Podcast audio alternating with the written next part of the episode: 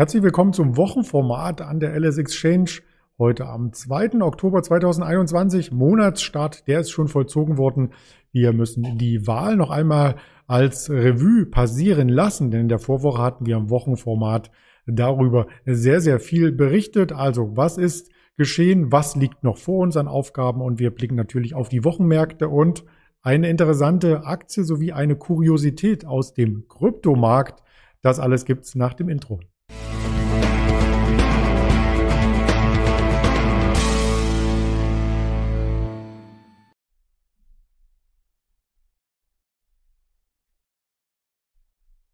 Aufgelistet hatte ich die Themen schon hier noch einmal als Nachtrag. Da sieht man auch direkt, um welches Unternehmen es geht. Und das möchte ich gemeinsam hier erörtern mit dem Händler Veit, der später zugeschaltet ist, nachdem ich erst einmal auf die Märkte schaue. Denn das ist immer das, was wir im Marktgespräch am Wochenende, im Wochenendformat hier mit hervortun wollen. Ja, die Aktienmärkte, man sieht es auf einen Blick, haben vorrangig im Minus geschlossen. Also auch der DAX war im Minus sogar im letzten Drittel der Rankings, wenn man sich die internationalen Indizes einmal anschaut. 2,4 Prozent hat der DAX verloren. Zwischenzeitlich am Freitag waren wir sogar kurz an der 15.000er Schwelle. Das schauen wir uns gleich im größeren Chartbild an. Doch zuvor die Erwähnung, dass noch negativer es den Nasdaq getroffen hat, während er in vielen Wochen den DAX und auch den Dow Jones outperformte, hat es ihn richtig erwischt, ganz salopp formuliert. 3,5 Prozent ging es nach unten am Freitag auch eine kleine Erholung, aber sie hat am Ende nicht dazu geführt, ähm, dass das Minus großartig kleiner geworden ist. Und in der Technologiebranche, da krasiert so ein bisschen die Angst vor steigender Inflation, vor schnellen Zinsanhebungen, weil das natürlich die Unternehmen, die viel mit Fremdkapital und mit Krediten arbeiten, auch mehr belastet als die etablierten Unternehmen, die vielleicht jetzt im Immobilienbereich oder im Energieversorgungsbereich gar nicht so drauf angewiesen sind, dass es hier Fremdkapital gibt. Die Rohstoffmärkte, und das ist das Kuriose zeitweise, sind stark angestiegen, also vor allem Erdgas plus 26 Prozent in dieser Woche. Da sind mehr Jahreshochs schon erreicht worden, aber ebenso auch beim Brent, Rohöl und beim WTI-Preis. Da hatten wir auch das Dreijahreshoch jetzt noch einmal gesehen. Gold gab leicht nach in der Wochen, im Wochenverlauf konnte am Freitag wieder etwas aufholen, schloss so knapp über der Nulllinie, Silber auch leicht im Plus, Palladium etwas unter Druck, aber die Palladium-Rallye, die hatten wir ja auch schon mehrfach mit dem Ingmar Königshofen dargestellt. Schauen wir auf den DAX. Ich hatte es versprochen, auf den Tageschart ähm, sieht man, dass die Woche sehr volatil war. Nach der Wahl erst einmal gestartet im Hoch 15.699 Punkte. Also damit sah es fast so aus, als ob wir die Range schon wieder einmal durchlaufen hatten.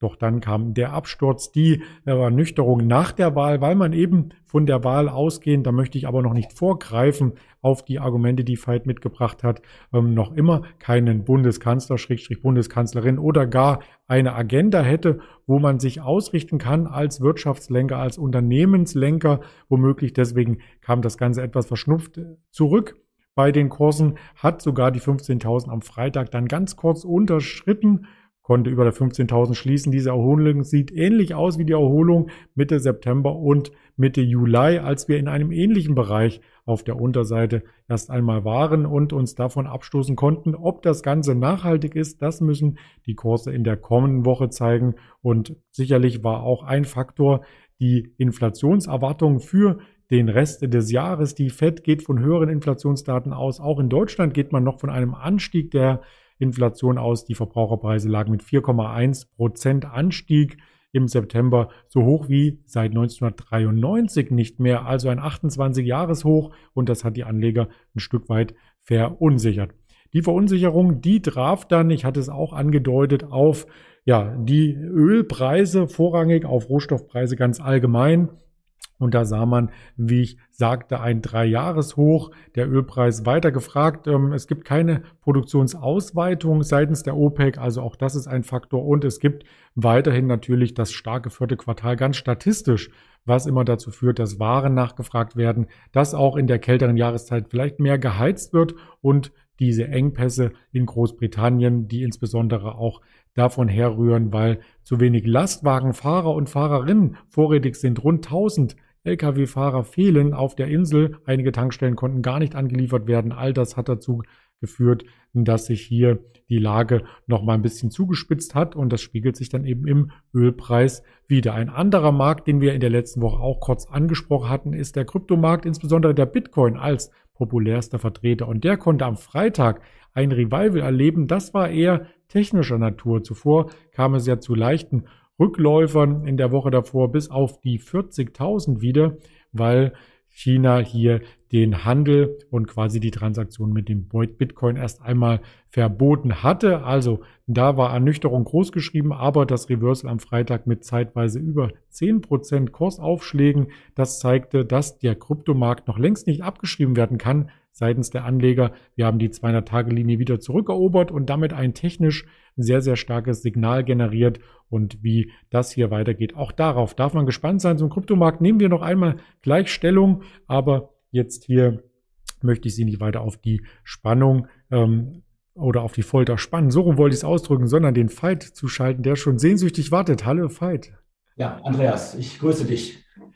Wir hatten äh, letzte Woche ganz, ganz ausführlich über die Wahl gesprochen und natürlich auch hier mit einigen Grafiken und Statistiken ähm, die Erwartungshaltung dahingehend niedrig angesetzt, dass es nicht sofort nach der Wahl eine bodenständige Regierung gibt, die uns dann weiter die nächsten vier Jahre begleitet, sondern dass das so ein bisschen dauert, die Sondierungsgespräche. Und diese Grafik möchte ich noch einmal ins Bild halten. Deutschland hat gewählt, zumindest die Parteien. Das ist das Bild aus der letzten ähm, Sendung. Und das hat an Aktualität nichts eingebüßt. Nein, ganz genau. Ähm, wir sind jetzt wieder in einer spannenden Phase. Und zwar in einer Phase, die anders ist als sonst immer. Normalerweise kommen die großen Parteien auf die kleinen zu. Diesmal ist es so, sofort sind FDP und Grüne zusammengekommen, haben eine sogenannte Vorsondierung gemacht und haben auch das berühmte Selfie, dieses Foto gepostet, wo sie alle vier zu sehen sind. Und ähm, die haben ihre Hausaufgaben gemacht. Nach diesen vertragten Situationen 2017 wird die Sache jetzt anders angegangen, professioneller und auch geplanter. Ich zitiere mal aus dem Spiegel. Das Foto ist ein Machtbeweis, weil es zeigt, dass FDP und Grüne die Königsmacher sind. Auf sie kommt es an. Zusammen haben sie bei der Wahl mehr Stimmen geholt als Union oder SPD. Seht her, ist die Botschaft. Wer unter uns Kanzler werden will, muss unsere Bedingungen erfüllen. Starke Worte, möchte man meinen. Und man hat gesehen, dass es oftmals auch an Terminen scheitert, solche Koalitionsverhandlungen zu führen. Auch, dass sich bei den anderen Parteien nicht alle immer einig sind im Gremium, wie es vorangeht. Also ich möchte nur ein Beispiel nennen. Bei der CDU, CSU kam es eben nicht zu schnellen Gesprächen, weil zum Beispiel der Geburtstag von Edmund Stoiber gefeiert werden muss ja, das sind diese internen Querelen. Und ich finde, da wird halt ganz nach außen gezeigt, was man voneinander hält. Und das finde ich wiederum nicht professionell, das ist nicht kollegial, das ist nicht gut, das spricht auch nicht für die Partei. Und dementsprechend, ich kann noch mal eben aus der FAZ äh, zitieren. Auch die hat das Bild, das Selfie kommentiert. Nun habe man in guter Atmosphäre begonnen zu eruieren, wie Trendes bewunden werden könne. Wir fühlen uns gemeinsam beauftragt, sagte Lindner. Habeck sprach davon, es sei eine Gesprächskultur entstanden, die sachorientierte Diskussionen möglich macht. Baerbock urteilte, es habe sehr vertrauensvolle Gespräche gegeben. Womöglich sei es gelungen, für einen wirklichen Aufbruch an diesem Tag einen ersten kleinen Schritt zu gehen. Äh, ja, das macht Sinn. Die äh, Grünen und die FDP passen besser zusammen als ihr Image. Äh, beide haben große Erfehler, äh, Erfolge bei Jungwählern und Erstwählern. Beide treibt die Situation um, dass wir in puncto Digitalisierung so hinten hängen und dass bei der Bildung, bei dem Lockdown so nach hinten losgegangen ist. Cannabis erwähne ich jetzt nicht, das halte ich für. Aber selbst bei solchen Sachen fängt es schon an, dass Gemeinsamkeiten sind. Und die sind sich ihrer Rolle bewusst. Und wenn die beiden nach außen stark auftreten, sind sie die Königsmacher und sie haben es in der Hand. Die haben es tatsächlich in der Hand und es gibt zwei Möglichkeiten. Das wird wahrscheinlich jeder wissen, aber du hast uns hier ein paar Argumente zusammengefasst, ähm, die man für die jeweilige Koalition oder auch dagegen benutzen könnte, um noch einmal das Ganze zu reflektieren. Ampel oder Jamaika, das ist die große Frage. Stell uns gern die Argumente vor. Also, wenn es zu einer Jamaika käme, würden ja die Grünen den Laschet zum Kanzler machen und sich gegen den Scholz wenden. Das ist halt eigentlich das Argument, was für die Ampel spricht. Weil bisher haben gab es ja immer Bekenntnisse, das ist unser Wunschpartner. Man hat sich ja in den Triellen teilweise in späteren leicht angeflochtet sogar. Ähm, ja, dazu kommt der Wähler. Der Wähler möchte den Scholz haben und nicht den Laschet. Mein Stand ist hier 48 Prozent zu 24 Prozent. Es gibt vielleicht andere Umfrageergebnisse, aber das ist so die Tendenz. Laschet ist schwach, Laschet ist angeschlagen, verliert den Rückhalt in seiner eigenen Partei. Stichwort, was du eben gesagt hast, äh, von dem Herrn Söder, diese Sticheleien, das geht überhaupt nicht. Nichtsdestotrotz muss der Laschet standhaft bleiben, weil würde er die Segel streichen, würde er ja die Verhandlungsposition der FDP bei Ampelgesprächen schwächen. Also muss er bis zum letzten Tag ganz klar als Alternative in Erscheinung treten. Ja? Auch wenn der Wähler selber zur Ampel tendiert, also nicht nur zum Scholz, sondern auch generell zur Ampel. Es spricht für Jamaika, und das sind eher so, so Fakten. Wir haben sehr viele Schnittmengen in der Industriepolitik. Klar, CDU und FDP sowieso, aber auch die Grünen, das Klimaschutzziel zum Beispiel mit CO2-Zertifikaten, mit der Verteuerung zu erreichen und nicht über Steuererhöhungen oder Verbote. Da kann man mit den Grünen reden. Da haben sie auch schon Gesprächsbereitschaft signalisiert. Ja, in der, wir haben es eben angesprochen, Digitalisierung etc. Und ich erwähne auch nochmal, das hatte ich letztes Mal gesagt, 55 Prozent der Unternehmer bei einer Umfrage von 750 Unternehmen im Auftrag des Handelsblatts hat ergeben, wünschen sich einen Neuanfang. Nur 21 Prozent möchten, dass es so bleibt. Und von denen fanden auch 21 Prozent, dass ein Aufbruch unter Baerbock besser wäre. Also äh, die Grünen haben verstanden, auf die Industrie zuzugehen. Und das könnte halt auch die Gespräche mit der FDP bevorzugen. Was haben wir noch? Gut, wir haben Jamaika in Schleswig-Holstein, das funktioniert. Gegenargument, ja gut, wir haben Ampel in Rheinland-Pfalz. Hört man schon mal, zählt aber eigentlich beides nicht, weil das ist Landesebene und auf Landesebene habe ich andere Themen als auf Bundesebene. Und da ist es einfach zusammenzukommen. Was spricht noch gegen, gegen die Ampel? Ich habe es mal genannt hier Kevin Kühnert, Saskia Esken etc. Ähm, da gibt es Sticheleien von der SPD. Der Herr Kühnert hat den Herrn Lindner als Luftikus bezeichnet. Ich zitiere aus dem Spiegel. Der ähm, SPD-Vorsitzende Walter, Walter Borjans hat die FDP davor gewarnt, sich an die Union zu hängen. Er warf Lindner vor, seine Partei vertrete eine Voodoo-Ökonomie, die nicht funktioniert. Rolf Mützenich warnte, die FDP muss sich gut überlegen, ob sie die Republik in eine Warteschleife schicken möchte. Das sind so Bevormundungen und sowas. Das kam von den Grünen, hört man nichts. Natürlich gibt es auch von der Basis was. Die Basis möchte das nicht, aber die Politik wird oben gemacht.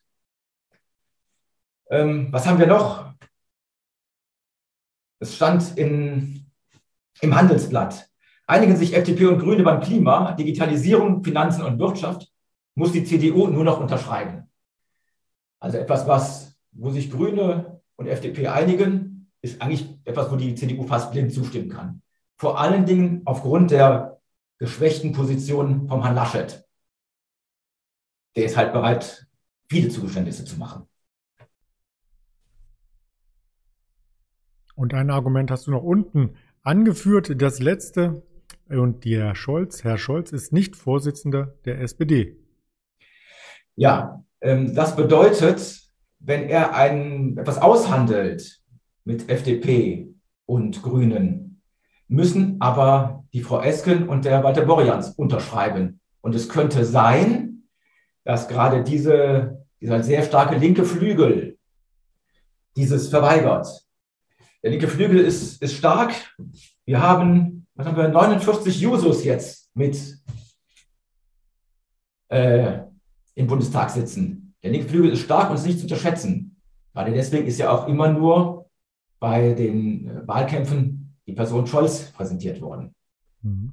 Stimmt, das ist ein Argument. Also das werden wir uns ähm, die nächsten Wochen auf jeden Fall nochmal ausführlich anschauen müssen und auch bewerten müssen, je nachdem, was rauskommt. Wir hatten in der letzten Woche noch eine Grafik, die möchte ich nur noch in Erinnerung rufen, ohne sie nochmal zu zeigen. 2017 vergingen 171 Tage, bis äh, Frau Merkel erneut vereidigt wurde als Bundeskanzlerin. Also das kann schon eine Zeit dauern, bis wir hier quasi die Regierung ähm, in Amt und Würden, wie es so schön heißt, haben. Aber genug der Politik. Politik hat ja auch kurze Beine. Wir laufen schnell hinüber zu den Aktienthemen. Die kamen in der letzten Woche aus diesem aktuellen Anlass am Wochenende etwas äh, zu kurz, wobei wir am Sonntag natürlich eine Sondersendung hatten mit dem Daniel Saurens. Aber heute möchten wir uns mit dir auch noch auf eine Aktie fokussieren, die am Freitag vor allem für, für Schlagzeilen sorgte.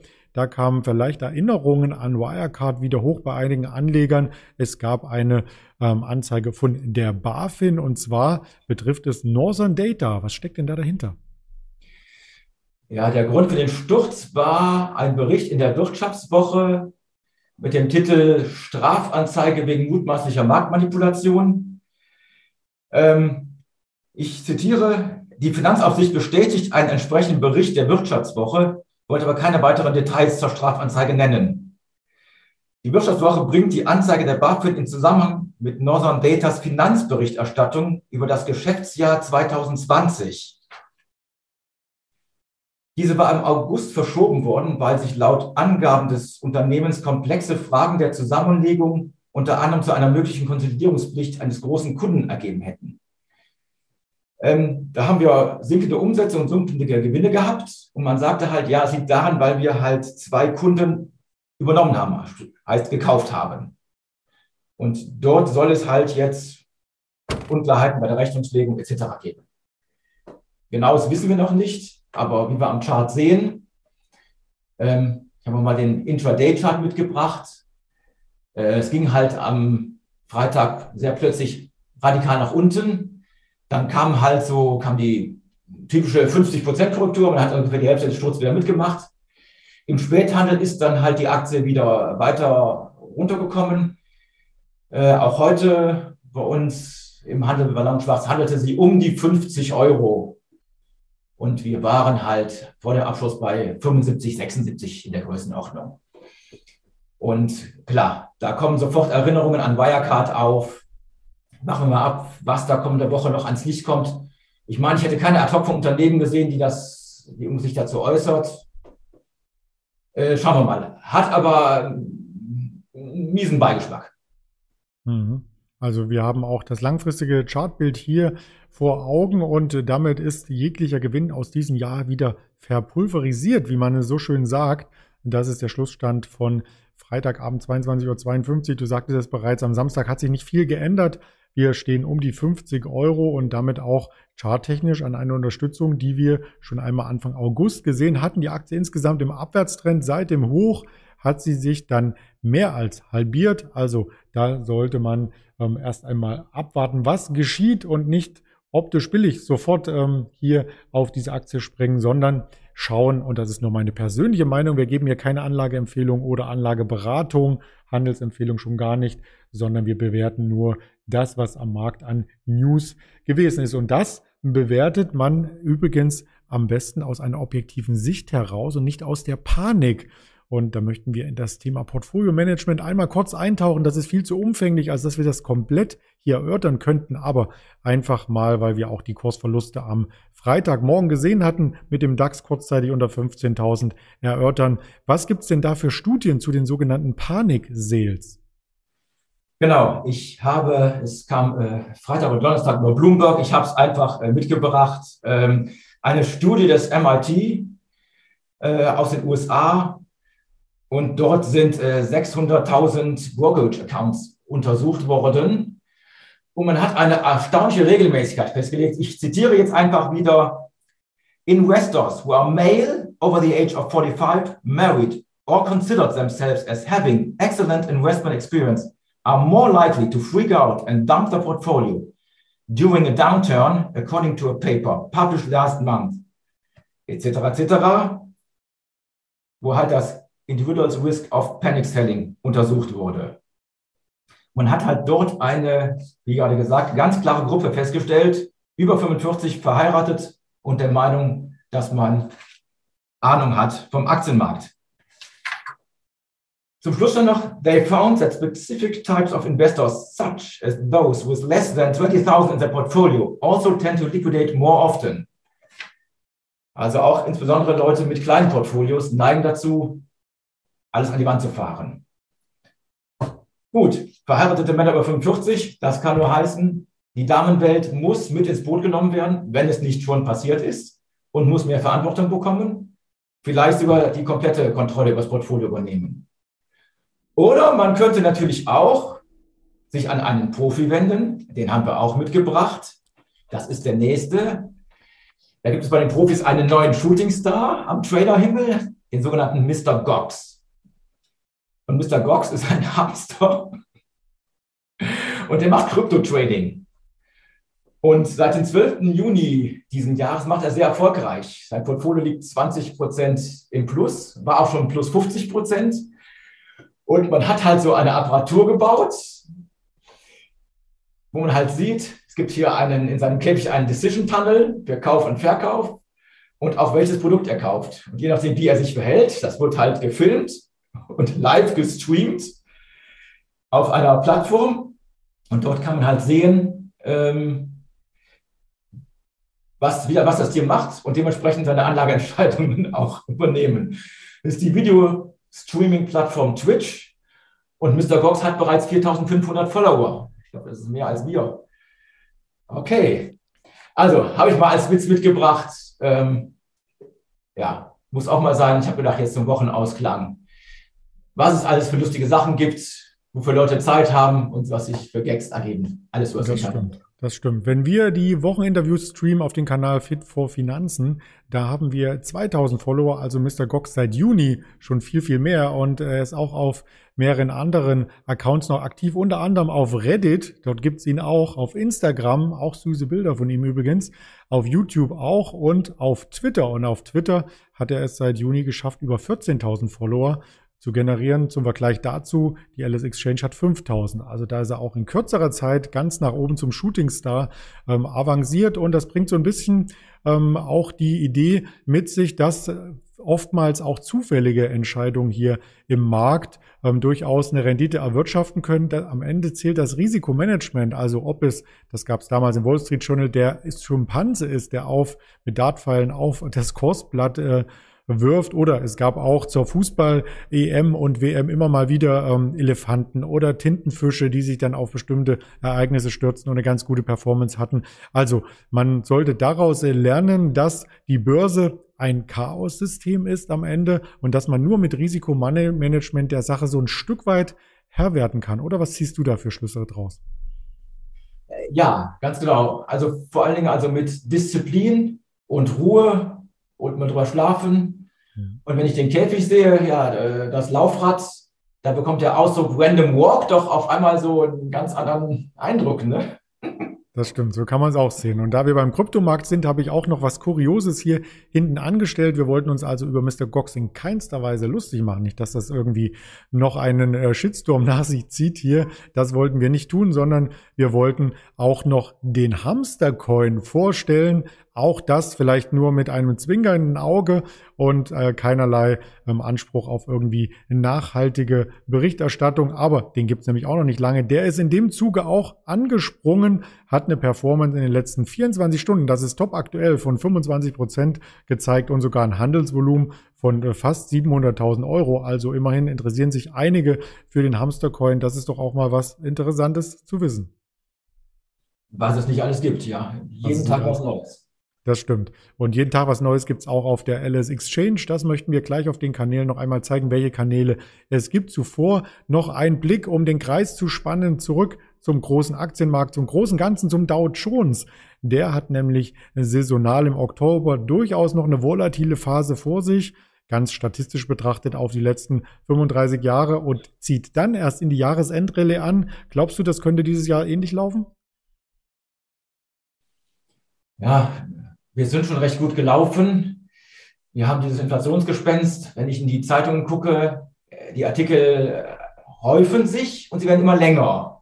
Also Wirtschaftswoche, Handelsblatt und es äußern sich immer mehr der Leute dazu. Es wird natürlich auch so ein bisschen herbeigeredet. Aber nichtsdestotrotz ist sie da. Wir haben Zahlen von über vier Prozent und das könnte belasten. Die Notenbanken müssen jetzt reagieren und dieses Jahr könnte es auch wieder anders werden. Ich kann mich nur wiederholen, also Stockpicking, vielleicht im Bereich Value aktiv werden, sich da was raussuchen. Vielleicht kann man dann die Phasen besser durchleben.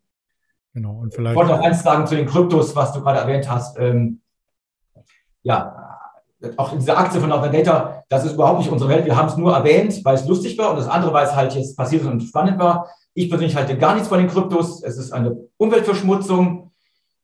Es ist nicht gut. Zwischendurch haben die Miner, glaube ich, so viel verbraucht wie ganz Kanada an, an Strom.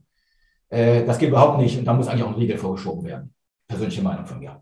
Ja, wollten wir auch gerne mit einfließen lassen und Sie sind als Zuschauer natürlich auch äh, gerne gebeten, auf den Kanalen mitzudiskutieren, uns auch Hinweise zu geben, welche Aktien und Werte man in Zukunft besprechen sollte. Denn letzte Woche oder vor zwei Wochen hatten wir schon ein, zwei Wünsche eingearbeitet. Das möchten wir dann auch weiter so handhaben. Also schreiben Sie uns gerne über YouTube in den Kommentaren ls-exchange heißt der Account bei Instagram genauso auf Twitter heißt er lang und schwarz und auf Facebook eine relativ lange Nummer, aber die Folie kann man ja im Video auch noch einmal sich auf Pause in Ruhe anschauen. Bei den Podcasts haben wir dieser Apple, Spotify und ja, das war's schon. Apple Podcasts und Spotify. Genau, die drei und äh, und dieser hatte ich schon erwähnt hier mit ins Kalkül gezogen für Ihre tägliche Berichterstattung. Und wir sehen uns gern am Montag wieder zum Livestream, 8.30 Uhr auf diesem Kanal. Ich wünsche dir, Veit, ein schönes Wochenende.